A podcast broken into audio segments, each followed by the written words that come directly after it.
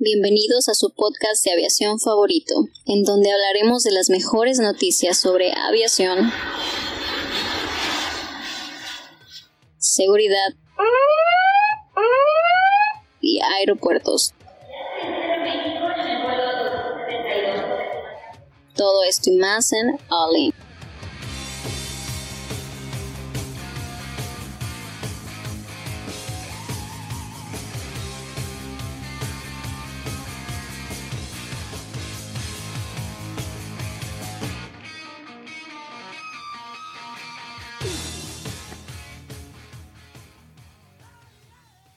Hola, ¿qué tal amigos? Bienvenidos a su podcast de aviación favorito, el último podcast de, de temporada. Aquí Jaylee hablando a micrófono. ¿Cómo te, cómo te encuentras, Cristian? ¿Cómo Aquí, se aquí, mueve aquí. esto, muchacho? pues aquí escuchando el, el mamarre, mamarre. mamarre, mamarre. Qué- Sea la qué- canción de Qué intro. cosa, ¿verdad? Qué Oye, cosa es que- que es viernes. Sí, o sea, gracias a Edson que nos puso esta canción del mamarre al inicio del, del- de- del podcast, pero ya nos tiene a todos súper in. O sea, es, es mitad de quincena, pero no importa. Para el mamarre no hay diferencia. ¿Cómo estás, Héctor? Muy bien, para, como, ti- como dices, para el mamarre no hay hora y pues hoy viernes eh, listos, ¿no? Ya está con el con el llavero de Tecate y todo. Con el listo. llavero de Tecate esperando eso, eso lo sentí muy personal para Chava. Chava, Adrián, lo seguimos extrañando y esperando, pero ni modo. Donde quiera que estén, que el mamarre esté con ustedes. Lo sentimos hasta acá, amigos. Hasta acá lo sentimos. Yo no.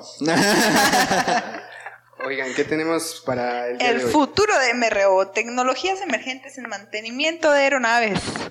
¿Qué, qué opinas, Cristian? Pues, pues me parece que no leíste la nota, por eso me la, me la aventaste a mí, pero no, no, no. Este, yo eh, digo, la nota, leyéndola así súper rápida, ah, tiene como dos ejes. Eh, el primero es eh, la parte de la parte de la fabricación disruptiva de partes. ¿Se acuerdan que platicábamos de, de las letrinas que se fabricaban Ah, impresas? sí, impresas en 3D, que eso está ayudando mucho a los OEM, que son los Original Equipment Manufacturer, que son los fabricantes. Claro. Estos fabricantes están buscando fuentes alternativas para construir, fabricar, desarrollar más rápido, más eficiente, con menos desperdicio. Y pues estas tecnologías ayudan directamente al mercado de MRO. Sí. Aquí hay algo bien importante. Cuando nosotros nos, en algún momento empezamos a investigar cómo se dividía el mercado de aviación, encontramos que el mercado de aviación, eh, o el, el mercado de aerospace como tal, Sí. tiene dos ramas. La primera es la aviación civil, donde metemos a las aerolíneas, metemos a los taxis aéreos, a todos los que operan aviones. ¿ok? Eso se llama aviación. Y hay otra gran línea en el mercado de aerospace que es la parte de MRO, MRO y fabricación.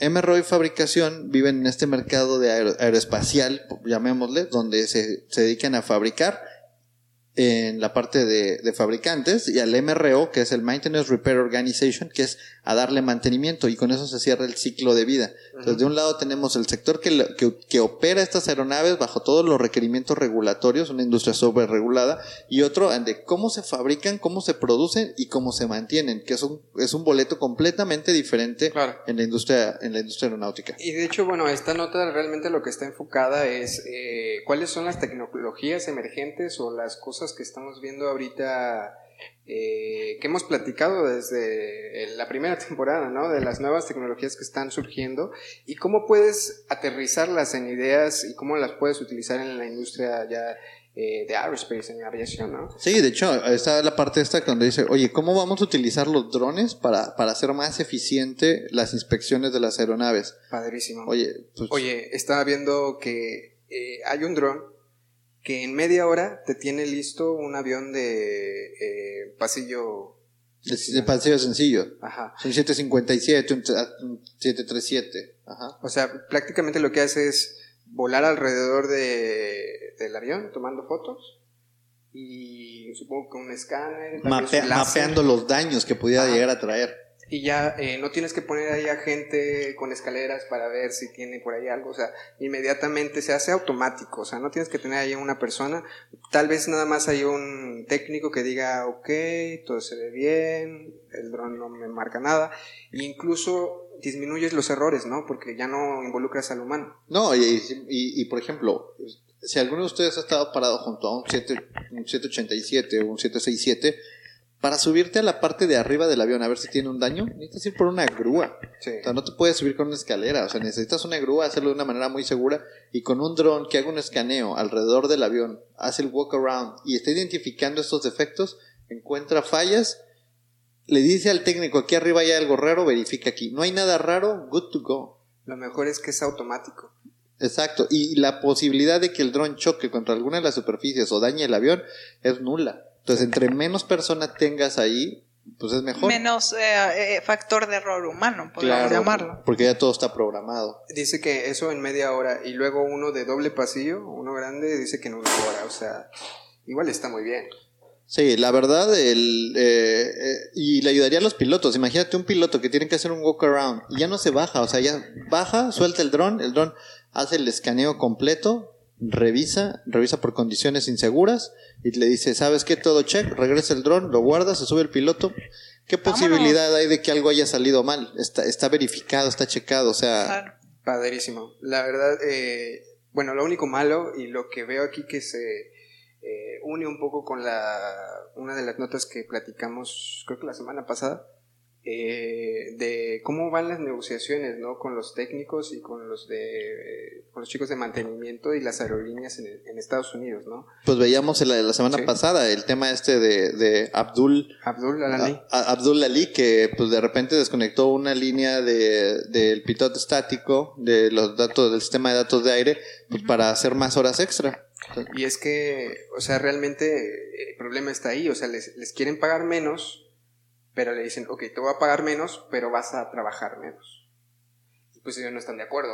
O sea, y es que así va a ser en todas las industrias, no nada más en la industria de aviación. O sea, Le decíamos del papá de Willy Wonka, ¿no? O sea, lo- Claro. lo, lo- lo quitaron de la línea, pero alguien tiene que darle mantenimiento a la máquina. y es que entiéndelo. O sea, no es, no se lo tomen personal, amigos. O sea, realmente es como está funcionando las, las cosas ahorita, ¿no? En todas las industrias cada vez va a haber menos trabajadores y se van a automatizar muchos procesos. Entonces eso va a abaratar costos y al final le beneficia a todos menos a los, a los que están ahí dando mantenimiento, ¿no? Así es. Ahora, no sé si viste, el Jaylee, lo de los robots estos que se quieren meter de General Electric, que, que se quieren meter a, la- a los motores. Está bien Que son padre. como inspirados en cucarachas, creo que Sí, leí. oye, eso está padrísimo. Un centímetro. Me parece que los hacen de un material eh, magnético. Ok. Haz de cuenta que lo imprimen, son así en 2D. Desplegados en enjambres, o sea, no es uno, desplegan varios. varios. a la vez. Sí, es un centímetro. o sea, De no que es para nada. hacerle una inspección al motor, sueltas el enjambre, se mete al motor, hace la inspección completa y están llevando cámaras dentro del motor donde nunca creíste que podías haber metido un boroscopio y traen findings y se tas, tas, tas, tas, tas, todo encontramos y salen por donde entraron, lo cual es fabuloso. Y no y nada de más hecho eso. puede está- eliminar y reemplazar Sí. material defectuoso. o Sí, sea, lo que te estaba diciendo, o sea, puede hacer cortes, puede decirte, sabes aquí que eh, mm, esta pieza tiene aquí, eh, le está saliendo, ¿cómo se llama? Corrosidad, Corrosión. corrosión. Este, la voy a cortar, nada más voy a necesitar que me des este material para poder rellenar esa parte. Entonces, realmente me parece algo increíble, increíble y, y bueno, esta es una de las opciones que, que saquen enjambres, pero también están apostando por hacerlo todo eh, con sensores, ya sabes, con ultrasonido, con... eh, me parece que hay una tecnología... eh, Yo le voy a la idea de las cucarachas todavía. está padre. claro. Está padrísimo eso. Ahora, ¿qué tan difícil es hacer un, un robot de esas características? O sea, realmente la tecnología está así. Ahorita iPhone ya le puso tres cámaras al teléfono y, y cada vez el teléfono es más delgado. O sea, no es un tema de ni por baterías ni nada. O sea, tú puedes fabricar sencillamente un, o vamos a llamarle un, un bicho, Sí. si le quieres llamar bicho, no sé, un, un insecto mecánico, mecánico que puede llegar hasta donde nunca habías querido llegar. Imagínate que no tengas que remover los pisos del avión para hacerle una inspección, que puedes meter un enjambre Sí. de, de- de insectos, hacer la inspección, inspección visual detallada, donde va a tener una mejor visión, una mejor capacidad de encontrar findings y te puede decir, ¿sabes qué? Aquí lo único que no pude hacer fue limpiar, pero creo yo que ahí hay algo. Y metes otro enjambre de bichos limpiadores donde limpia y dice, ah, sí, sí había algo. O no, ya no había quedó, nada. quedó listo. Sí. Y bueno, pues eso ayudaría en gran medida a las compañías, ¿no? Reduciendo tiempos de, de mantenimiento y hasta costos de personal. se- Sí, lo, lo padre aquí es que se hace automático, o sea, ellos ya ni se preocupan si los técnicos están haciendo las cosas bien o si hay una cultura de seguridad este bien. Diferente. Y ni siquiera tienes que hacer el manual, ¿no? De operación, o sea, es como que, oye, suelta el enjambre y lo que te diga ahí checamos este el Big Data. A este proyecto le llaman el proyecto Spirit, que está reuniendo a ocho socios de Austria, Alemania e Italia para desarrollar una solución de inspección robótica utilizando una gama de diversos dispositivos de inspección, como inspección de superficie de 3D, termografía, rayos X, que eliminarán las complicaciones involucradas en la programación de movimientos de un robot. El proyecto tiene como objetivo reducir el proceso, el costo y, lo- y que lleva mucho tiempo el programar tantos robots en una solución específica de la aplicación que le llamaban hangar del futuro. Oye, pero dijiste GE, ¿no? Es de Rolls Royce. Al principio, el, el de Rolls Royce, eh, dije G, ah, es Rolls Royce, perdón. Sí. Al- lo de las cucarachas es de Rolls Royce, pero Rolls este Royce. otro es de, es de este proyecto Spirit, donde están participando diferentes eh, empresas o diferentes eh, sí, eh, participantes de la industria donde quieren desarrollar esta nueva tecnología que van a, que van a permitir tener el MRO del futuro, ¿no? Rápidamente vamos a otras notas antes de que nos acabe el tiempo, todavía nos quedan como cinco minutos. Eh, a mí me había llamado la atención aquí uno de eh, la realidad aumentada, ¿no? Las Habíamos- gafas inteligentes. Sí, habíamos platicado que, eh, por ejemplo, eh, Microsoft ya tiene hecho un, un HUD que prácticamente es como eh, un casco de los pilotos, no sé, de casa o un casco, no sé, como el de... Sí, un head-up display. Ajá. Entonces te lo pones y con gestos, o sea, prácticamente pones la, la mano enfrente de ti y como el, el del Xbox, el, El Kinect. el Kinect, te detecta la mano y tú puedes interactuar con cosas físicas del mundo real y cosas, eh, vaya, digitales. Entonces, eh, está bien interesante cómo puedes utilizar esta tecnología para darle eh, a, los, a los técnicos Pues para simplificar procesos de instalación de cables, lo que resulta, lo mencionan como una reducción del 25% de tiempo de producción y sobre todo disminuir la tasa de error, efectivamente. No, no nada más eso, o sea, por ejemplo, imagínate, ya no vas a tener que darles a, las personas su capacitación. O sea, le vas a poner su head-up display y ponte a entrenar, ponte a ver cómo repararlo. No, y ahí mismo el head-up display te va a dar las instrucciones. O sea, te estás, tienes que quitar esto. ¿Lo has quitado antes? No. Ah, ok, te muestro cómo se quita. Ah, ok, ya. Ok, ahora quítalo tú. Y te va evaluando de lo que vas quitando. Ajá. Esto se hace a través de una tecnología que se llama HoloLens. HoloLens lo estuvo regalando Microsoft hace como unos tres años, tres o cuatro años. Te mandaba, tú decías, oye, yo quiero ser programador para HoloLens. Y te mandaban los HoloLens y tú programabas, te venía la, la información de programación y tú podías hacer tus realidades virtuales. Entonces, esto es una muy buena ventaja para la gente que, que está en este negocio de, pues, de tecnologías disruptivas que van a ayudar a, a mejorar los skills de la gente. Básicamente es skills, desarrollar estos hard skills en cada una de las personas. Sí, sí, definitivamente.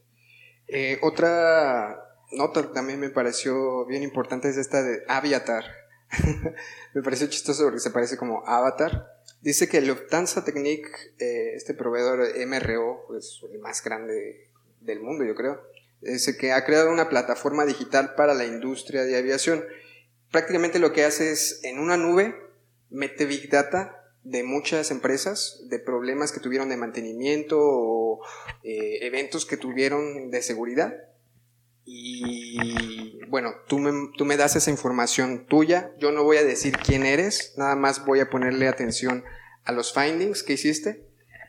Y a cambio, yo te voy a abrir toda la información que tengo en la nube de otras empresas. No sé quiénes son. O sea, la cosa aquí es que no van a saber quién, a quién le pasó. Van a saber qué pasó, cuándo pasó y por qué pasó. Entonces, lo que, lo que tú, a- a ti te propone, eh, esta, esta es la empresa, te digo, es Lufthansa. Sí, Lufthansa y, tiene- y Airbus es quien abrió la plataforma, se llama Skywise. Eh, de que Airbus en su, en su página le, le dice a los fabricantes, oye, dame esa información y a cambio yo te doy toda la información que he recolectado de los demás fabricantes o de los demás operadores. Es que, eso, es que eso al final es lo que nos da, es, es abrir la cadena de conocimiento. O sea, si yo sé Sí. que a alguien más le pasó, alguien más lo encontró, por ejemplo, ¿cómo sabes que está fallando algo dentro de un avión? Pues no sabes hasta que a alguien más le falla, es como aprendemos de los accidentes. Pero si nosotros podemos tener información a a- acceso a esa información en tiempo real, cualquier operador que encuentre algo y que se catalogue como un, un peligro o a un potencial riesgo para la operación, en automático cualquiera que tenga una operación similar pues va a poder tener acceso a Y, co- y como lo mencionaste en otro de los podcasts de la semana, los, los que manejen información, Big Data, siguen siendo súper importantes en Con estas todo esto, o sea, imagínate, vas a poder predecir, eh, vas a decir, oye, este motor va a fallar la semana que viene. Dale de una vez el mantenimiento y, ya. O vas a poder predecir, ¿sabes qué? Este, de acuerdo a las otras demás empresas, eh, en un año eh, hay que cambiar esta pieza. ¿Por qué? Porque a otras 20 empresas les pasó lo mismo. Entonces, puedes predecir este, y puedes estar adelante. O sea, realmente me parece impresionante todo lo que se puede hacer con esta información. Pues es que nos va a ayudar Bien mucho. gestionada. Sí, es que todo está en eso, o sea, porque al final, si tú, si tú tienes un montón de datos y no lo estás utilizando bien para, para anticiparte a las fallas, pues de nada te sirve tener tanta infraestructura, porque al final del día tú vas a tener que ten- contar con un, con un analista, alguien que esté analizando el dato y que diga, ah, sabes que esto es normal, eso no es normal, o sea, de nada te sirve llenarte de, de Exceles con información que, que nadie está analizando, porque al final entonces es información basura. Como decías, oye, descargué 10 terabytes de información. ¿Y qué hiciste con esos 10 terabytes? No, pues no arrojaron nada. Ah, caray, pues algo está mal, ¿no? Claro. Sí, pues eh, es lo que va a pasar ya el año que viene. Ya estamos encima. Así es. Y pues bueno, esto realmente nos sirve a nosotros como ingenieros y bueno, a todos los que estamos involucrados en la industria para poder ver para dónde van las cosas. Y si tú tenías tal vez planeado estudiar una técnica, ah, no sé, Pues a lo mejor deberías utilizar una técnica en Business Intelligence para... Big Data. Data. En Big Data, sí, para poder entender las metodologías. Y, y hoy en día todo es Big Data. Y la gente que no esté preparada los siguientes cinco años para ser un analista de Big Data, para toma de decisiones e interpretación de esos datos, pues a lo mejor no va a tener como tantas oportunidades. Yo, ese es- ese es- ese es- esos son mis dos centavos. así es. ¿Y comentario? Pues nada, ya nos despedimos. Nos despedimos Sí. de, de el último podcast de, De la, la temporada. Uy, ahora sí, Edson, ponte las, ponte las golondrinas, porque a partir del próximo lunes tenemos nuevo intro, tenemos nuevas secciones, tenemos más noticias de aviación. Renovados. Totalmente renovados. Nos vamos a ir de vacaciones este fin de semana y vamos a llegar el lunes con ah, cuarta temporada. Estén pendientes, sí, amigos, porque ya eh, esta temporada estamos planeando ya hacer en vivos para que ustedes también puedan participar y podamos leer sus preguntas, que pueda haber más interacción en, en- en esto, ¿no? Porque no nada más queremos que ustedes... La fiesta en casa de Adrián. Adrián, si me estás escuchando, traemos pendiente Está- la es- fiesta de Bulín. Al final de la cuarta temporada, ¿no? La Olin Party. La Olin Party. Pues listo, amigos, estén pendientes. Recuerden nuestras redes sociales All, All In Aviation Advisors en Facebook, Twitter e Instagram. Y pues eh, ya queremos escucharlos. Ya, ya estoy ansioso para que empiece ya el, el lunes la otra temporada. Entonces, pues muchas gracias, amigos. Gracias porque ya llegamos a los mil suscriptores y, y eso es gracias a ustedes. Pero no queremos que se queden en números. Queremos que esto sea una comunidad y pues que crezcamos este, todos juntos, ¿no? Con un mismo propósito, eh, que, que sea estar informados, ¿no? Y, y informados de una manera relajada, una manera fácil, ¿no? Fresca. Fresca. Recuerden, la aviación no tiene por qué ser tan rígida, pudiendo tener tantas plataformas y maneras. Cualquier tema que quieran tocar, aquí vamos a estar. Y Jay Lee nos va a estar haciendo los intros de ahí en adelante. sí. Pues Qué listo. emoción. Bueno, pues la primera mujer que se incorpora, eso es un cambio positivo que se dio en esta tercera Sí, sí, temporada. sí, feminista, feminista. Arriba. Ahí va mi comentario feminista. Soy la primera mujer que se incorpora. Esa soy yo. No, Pero pues bueno. muchas gracias, Jelly. Te veo el, el lunes que viene. El lunes nos vemos. Bueno, bye. Adiós. Gracias, amigos. Hasta luego. Bye, bye.